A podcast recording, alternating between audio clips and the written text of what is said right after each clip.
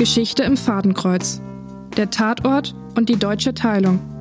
Ein Projekt des Lehrstuhls für Neueste und Zeitgeschichte mit StudentInnen der Humboldt-Universität zu Berlin in Kooperation mit der Deutschen Kinemathek und dem Berliner Beauftragten zur Aufarbeitung der SED-Diktatur.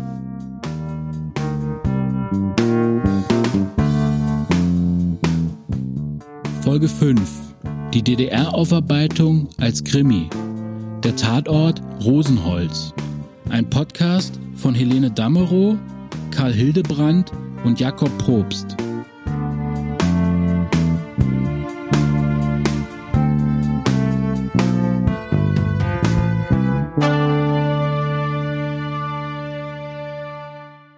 Eine Journalistin, die die Wahrheit sucht. Ein Spitze, der ihre Eltern in den Tod getrieben hat. Ein toter Stasi-Agent. Sex auf einer Luxusjacht. Verschollene Stasi-Akten, die in den USA auftauchen. Eine leidenschaftliche Beziehung voller Lügen und Verrat. Na, Interesse geweckt?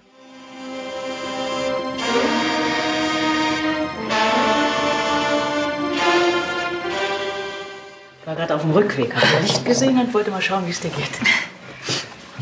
Nicht so gut. Wegen Leopard, hm? Weiß Max schon davon? Wie hat er es aufgefasst, dass es wieder losgeht mit der furchtbaren Geschichte? Er, er macht sich Sorgen. Er will, dass ich es lasse.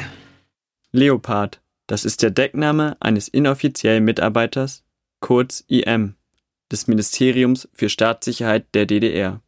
Dieser hat die Eltern der Journalistin Maria Bergbusch verraten und in den Tod getrieben.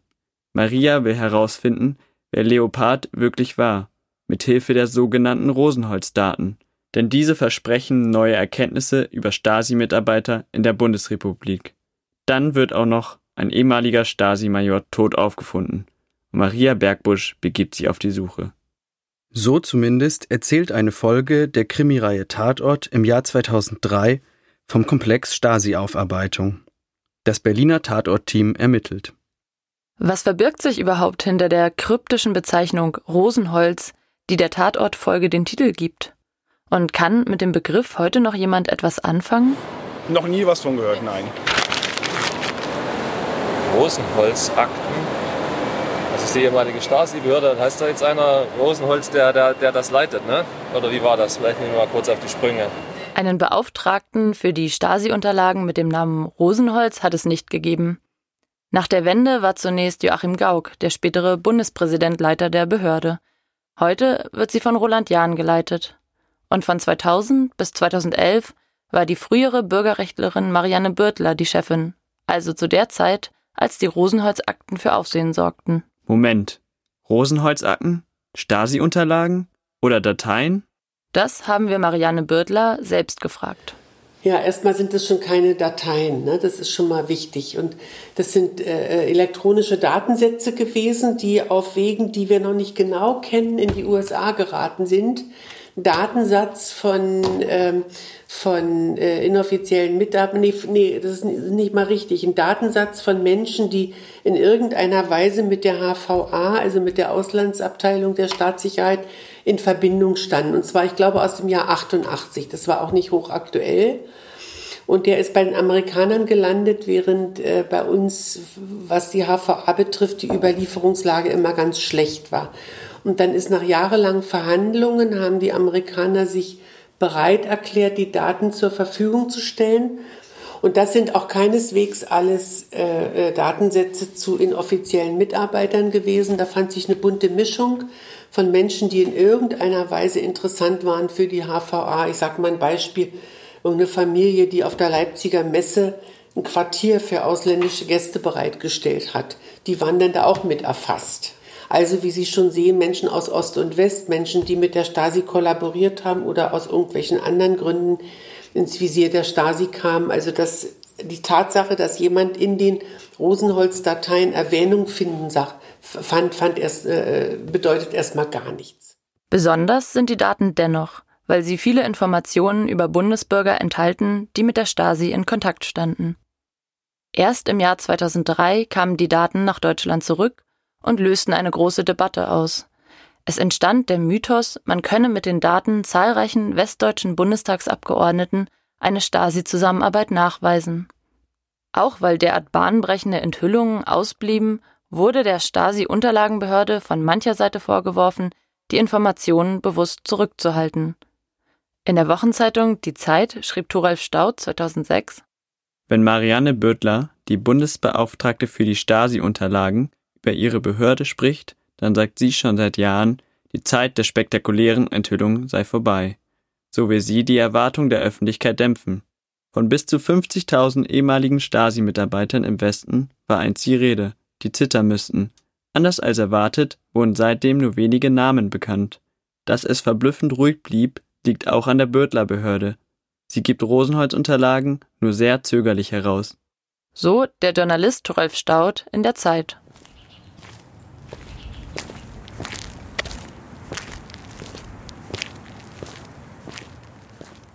Georg Herbstritt arbeitet als Historiker in der Stasi-Unterlagenbehörde. Auch er war hier schon beschäftigt, als die Rosenholz-Daten zurück nach Berlin kamen. Außerdem hat er ein Buch geschrieben, das mit der Vorstellung aufräumt, eine große Zahl von Bundestagsabgeordneten hätten dem Ministerium für Stadtsicherheit zugearbeitet. Bis heute steht er Rosenholz und den damit geweckten Erwartungen skeptisch gegenüber. Ich habe eine Allergie gegen Hypes und ich habe es als Hype erlebt und ich habe das leider sehr oft erlebt im Kontext von Stasi. Sie müssen irgendwie Stasi sagen, nur damals, inzwischen ist es ein bisschen nüchterner geworden und irgendeine hohe Zahl dazu und schon gucken alle hin und es wird ein Hype. Da wurden Erwartungen geweckt, die nicht einzulösen waren. Es fängt schon damit an, wenn Sie jetzt fragen, naja, da wurden die Rosenholz-Akten veröffentlicht. Da wurde nichts veröffentlicht und Akten sind es auch keine. Weder noch. Und dann gab es die Vorstellung, ja, jetzt können wir ja noch alle Agenten enttarnen, die noch nicht bekannt sind. Auch das hat sich, und wenn man, ich kannte die Materie, ich wusste, das geht so gar nicht. Weil diese Rosenholz-Daten sind im Wesentlichen Karteikarten und äh, auch ein bisschen kompliziert zu deutende Karteikarten. Da kann ich nicht einfach in die Karteikarte gehen und sagen, ah ja, der war IM und enttarne da alle möglichen Leute. So hat es nicht funktioniert. Das geben die Dokumente nicht her, das ist nicht tragfähig dafür. Das ist komplizierter und man kannte die interessanteren IM ohnehin schon. Seit über zehn Jahren damals schon. Die Daten sind so schwer zu deuten, weil die meisten Einträge erstmal nur zeigen, dass die Stasi eine Person registriert hat. Auf welche Art diese Person mit der Stasi zusammenhing, ist damit nicht gesagt. Vielleicht war sie ein inoffizieller Mitarbeiter, IM, vielleicht eine Kontaktperson, vielleicht ein Angehöriger eines IM oder wurde selbst beobachtet. Auch Maria muss im Tatort feststellen, dass Leopard selbst mit den Rosenholz-Daten nicht so einfach enttarnt werden kann. Dies wird ihr in der Folge von höchster Instanz erklärt, nämlich von Marianne Birtler. Birtler hat in dem Film einen Gastauftritt und spielt sich selbst. Maria eilt durch die Stasi-Unterlagenbehörde. Sie ist wütend weil ihr Bekannter, der in der Unterlagenbehörde arbeitet, ihr bei EM Leopard nicht weiterhelfen kann. Maria stellt die Chefin der Behörde, Marianne Bödler, zur Rede. Maria, es hat keinen Sinn. Das diskutiere ich mit deiner Chefin. Es geht um die Rosenholzdaten. Hallo, Frau Bergbusch. Guten Tag. Was ich los? verstehe das nicht. Warum wollen Sie die Wessis schützen, die für die Stasi spioniert haben? Das hat nichts mit Ossis oder Wessis zu tun. Hier geht es um die Rosenholzdaten. Und die haben nur eine begrenzte Aussagefähigkeit, wenn wir sie nicht mit anderen Unterlagen vergleichen können. Aber bei den Ossis waren Sie nicht so zimperlich. Frau Bergbusch, nochmal. Wir schützen hier keine Ossis oder Wessis, sondern alle, die sich nichts vorzuwerfen haben. Das hat was mit unseren rechtsstaatlichen Prinzipien zu tun. Wir können uns gerne noch mal treffen dazu, Frau Bergbusch, aber jetzt muss ich hier weitermachen. Tschüss. 17 Jahre später erinnert sich Frau Birtler an diesen Auftritt. Ich fand das sehr interessant, weil ich Tatort mag, dass die einen bei uns drehen. Und finde es sehr grundsätzlich, fand ich das auch immer schön, wenn sich das mal um DDR-Themen oder um Aufarbeitungsthemen dreht und habe dann gesagt, mache ich mit. Ich glaube, das war eine Idee meines Pressesprechers, das vorzubereiten. Ich habe mich da selber nicht aktiv drum bemüht, fand das aber ganz interessant, diese ganzen Dreharbeiten zu beobachten. Aber Marianne Birtler hat auch eine kritische Perspektive auf das Thema der Tatortfolge und die große Aufmerksamkeit, die der Rosenholz-Komplex erzeugt hat. Naja, zweiseitig. Auf der einen Seite ist es natürlich richtig, ich habe das auch immer getan, darauf hinzuweisen, dass die Staatssicherheit auch im Westen aktiv war, dass, auch Bundes, dass es auch nicht wenige Bundesbürger gab, die im Dienst der Stasi standen. Das gehört zur, zu den Tatsachen hinzu. Auf der anderen Seite hat mich immer geärgert, dass äh, das Thema für manche erst interessant wurde, äh, wenn es um den Westen ging. Das fand ich höchst ärgerlich weil westlicherseits, also auch von westlichen Journalisten, alles, was die Stasi betraf, solange es nur mit dem Westen zu tun hatte, super interessant wurde plötzlich, während wenn es um den Osten ging und um Verfolgung oder, oder Ausspähung von Ostdeutschen, das war nie ein Medienthema. Erst als, äh, als es um den Westen ging und man dort witterte, ah, es könnte ja auch uns betreffen, wuchs plötzlich das Interesse und ich finde, die, äh, die Bedeutung oft auch ähm, etwas überzeichnet, ehrlich gesagt.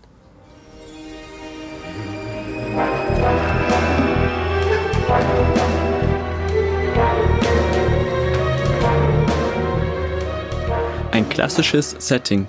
Vor einer blauen Studioleinwand befragt Maria als Fernsehreporterin zwei Männer zu einem kontroversen Thema, dem Umgang mit Stasi-Akten. Einer der Männer arbeitet als Wissenschaftler mit den Akten. Herr Dr. Radius, Sie sind Referent in der Birtler-Behörde, die die Stasi-Hinterlassenschaften aufarbeitet. Sie erheben Einspruch gegen einen Schlussstrich. Warum? Wollen Sie einen Arbeitsplatz retten? In den Stasi-Akten, die wir zu behüten haben, das sind die furchtbarsten Geheimnisse der DDR versteckt. Lügen, Unterdrückung, Betrug, Verrat, Folter, ja sogar Mord. Lügen, Verrat, Folter. Es klingt, als hätte jemand hier jegliches menschliche Fehlverhalten sammeln wollen, mit dem auch ein Hollywood-Film Spannung erzeugt.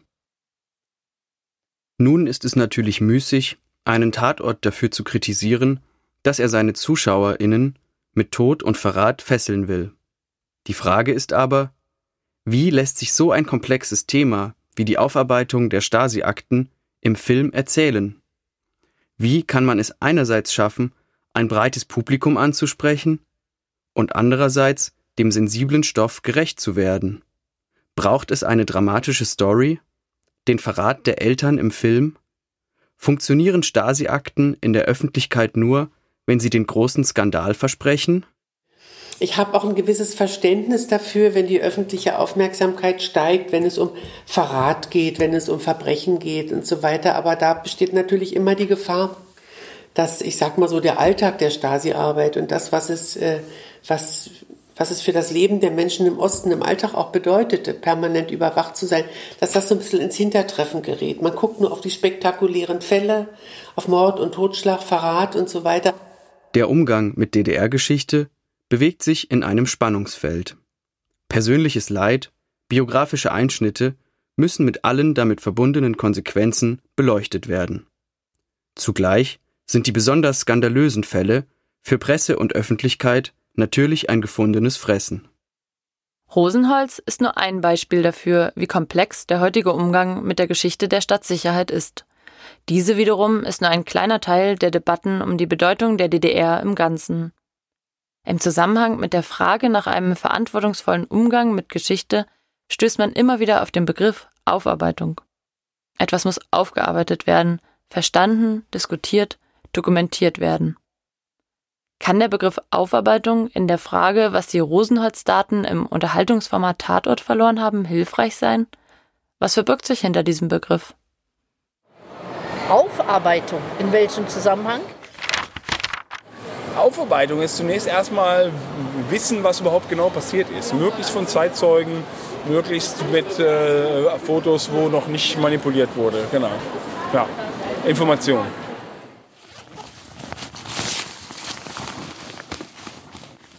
Eine Aufarbeitung ist der ist im Grunde genommen der Sammelbegriff für alles, was man tut, um in irgendeiner Weise äh, produktiv und vernünftig mit der Vergangenheit umzugehen. Also das fängt mit der Forschung an, geht über die Akteneinsicht, über die ganz individuelle Art und Weise, wie Menschen mit ihrer Vergangenheit versuchen klarzukommen. Es betrifft Kunst, Literatur, Filme, es, äh, es äh, auch der Streit um die Straßennamen oder die Frage, ob man, weiß ich, irgendwelche äh, Straßen, die nach SED-Funktionären benannt wurden, ob man die wieder rückbenennt oder auch nicht, ob man äh, Denkmäler abreißt oder, oder, oder ob man sie lieber kommentiert oder so. All das sind, äh, all das sind Fragen der Aufarbeitung, ganz zu schweigen von öffentlichen Diskussionen, von, weiß ich, äh, Studienprojekten äh, oder so.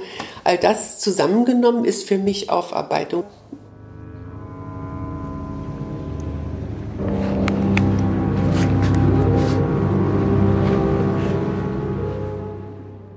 Aufarbeitung ist also ein komplexes Thema. Wie kann ein Tatort dem gerecht werden? Die Tatortfolge Rosenholz zieht das Publikum zunächst mit spektakulären Ereignissen und geheimnisvollen Akten an. Auf den zweiten Blick bietet sie aber eine Reihe verschiedener Perspektiven auf das Thema. Mit den Informationen aus Stasiaken sollte man vorsichtig umgehen, das versucht der Tatort zu zeigen. Die handelnden Figuren haben auf ganz unterschiedliche Weise oder auch gar nicht mit der Stasi zu tun gehabt. Da ist zum Beispiel der junge, aufstrebende Politiker, dessen mutmaßliche Tätigkeit für die Stasi während des Wahlkampfes enthüllt wird. Ich habe davon nichts gewusst. Die haben mich abgeschöpft. Der Politiker hatte als Jugendlicher Kontakt zur Stasi und heimlich über Kirchentage berichtet. Nun könnte ihm diese Episode aus seiner Vergangenheit zum Verhängnis werden, denn auch er wird verdächtigt, der gesuchte IM Leopard zu sein und daher ein Mordmotiv zu haben. Im Rückblick ist eine IM-Tätigkeit schwer zu beurteilen. Zu klären ist daher, was hat die Person damals wirklich berichtet? Hatten die Berichte Konsequenzen? Und welche Verantwortung tragen Minderjährige überhaupt? In jedem Fall zeigen diese Beispiele, wie vorsichtig mit dem Label Stasi umzugehen ist. Das sagt auch Marianne Bürtler. Dass man auch da, wo es dieses Kürzel IM gibt, genau hinschauen muss, was ist da eigentlich passiert. Das ist ein Unterschied zwischen einem 16-Jährigen, der, der missbraucht wurde und seine Mitschüler ausspionieren wollte. Nach drei Jahren hat er gesagt, ich mache das nicht mehr, aber es gibt immer noch eine Akte mit seinem Namen, wo IM draufsteht. Natürlich völlig anders als ein 50-Jähriger, der bis Ende 89 lange Berichte über seine Mitmenschen geschrieben hat. Und wann immer ich Gelegenheit habe ich gesagt, genauer hingucken, nachfragen, schauen, was da war. Manche, die für die Stasi gespitzelt haben, hatten sehr klare ideologische Motive. So endet der Tatort Rosenholz schließlich mit einer überraschenden Wendung. IM Leopard wird enttarnt. Es war Marias eigener Ehemann, der als Westberliner mit der Stasi zusammengearbeitet hat. Aus ideologischer Überzeugung. Für mich war die DDR das bessere Deutschland. Dass man sich in dieser Folge um Differenzierung bemüht, zeigen auch mehrere Figuren, die als Expertinnen auftreten. Zum einen Marianne Birtler und zum anderen die Figur des Dr. Rabius, der einen Historiker der Stasi-Unterlagenbehörde darstellt. Auch Georg Herbstritt hat die Umsetzung im Film gefallen. So ein Thema, was ja ein historisches ist, auch für ein breites Publikum irgendwie mal aufbereitet. Das hat ja was, um auch dieses Thema, was wir hier bearbeiten, ja auch mal anders an die Leute zu bringen. Warum nicht? Und warum nicht auch mal in einer Form, sagen wir, unterhaltsamer, spannend? Fand ich so von der Sache her gut. Aber im Konkreten weiß ich noch, dass ich da und dort ein bisschen Bauchschmerzen hatte. Aber kann man so machen.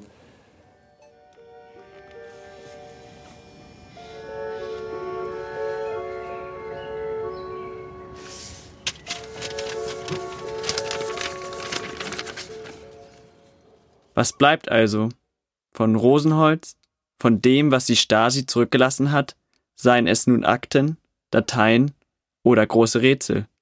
Ja, also erstmal wünsche ich mir, dass das immer deutlicher wird, es hat schon angefangen, dass Aufarbeitung nicht mit Stasi-Akten gleichgesetzt wird. Also Aufarbeitung ist sehr, sehr viel mehr. Und wie wir in der letzten Viertelstunde gezeigt haben, kann auch ein Unterhaltungsformat wie der Tatort sehr wohl dazu beitragen wenn er die historischen Uneindeutigkeiten im Blick behält, verschiedene Perspektiven und Figuren anbietet. Wenn er, wie diese Folge, auch informiert. Zum Beispiel eine breite gesellschaftliche Auseinandersetzung. Diskussion oder Information. Dann gehört zur Aufarbeitung eben auch, dass Menschen mit bestimmten Themen überhaupt erst in Berührung kommen. Auch wenn die Zuschauerinnen durch große Sensationen und menschliche Abgründe gelockt wurden, dennoch haben sie durch den Tatort jetzt mal von Rosenholz gehört und eine Ahnung davon bekommen, wie kompliziert der Umgang mit Stasi-Akten sein kann.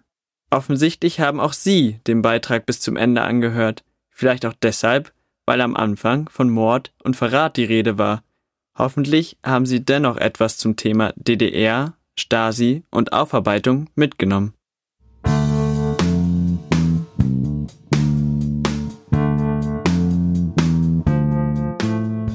Sie hörten Folge 5. Die DDR-Aufarbeitung als Krimi. Der Tatort Rosenholz. Skript und SprecherInnen Helene Damerow, Karl Hildebrandt und Jakob Probst. InterviewpartnerInnen Marianne Birtler, von 2000 bis 2011 Bundesbeauftragte für die Unterlagen des Staatssicherheitsdienstes der ehemaligen DDR und Dr. Georg Herbstritt, wissenschaftlicher Mitarbeiter beim Bundesbeauftragten für die Unterlagen des Staatssicherheitsdienstes der ehemaligen DDR. Produktion Jean-Pierre Rotari, Computer- und Medienservice der Humboldt-Universität zu Berlin. Schnitt Chris Vogelsänger. Der 537. Tatort Rosenholz ist eine Produktion des Rundfunks Berlin-Brandenburg aus dem Jahr 2003. Regie führte Peter Ristau. Das Buch schrieb Pim Richter.